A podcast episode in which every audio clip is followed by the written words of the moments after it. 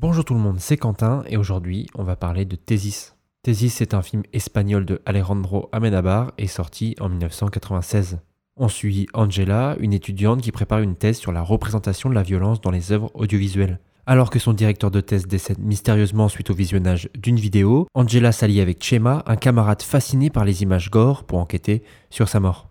Si vous aimez le suspense, le sang et les psychopathes, ce film est fait pour vous.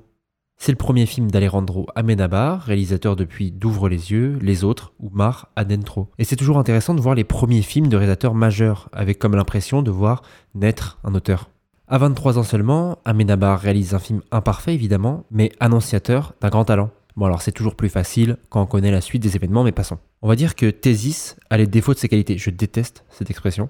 Alors par exemple, on voit qu'Amenabar possède déjà ce sens du suspense qui fera fureur dans Ouvre les yeux et les autres, mais c'est l'écriture qui en pâtit et se révèle un peu balourde avec la présence de certaines facilités et autres raccourcis scénaristiques. Mais le fait est que malgré tout, l'intrigue est extrêmement plaisante à suivre, grâce donc à une gestion du suspense bien servie par une mise en scène très Hitchcockienne. Un petit film sympa, mais pas que, puisqu'il réfléchit de manière assez intéressante sur cette fascination que l'on a pour les images violentes et euh, la violence en général. À travers la quête d'Angela, on explore notre propre tendance au voyeurisme lors d'un voyage ambigu et angoissant. Alors n'hésitez pas à prendre part à ce dernier et n'oubliez pas de bien ouvrir vos yeux.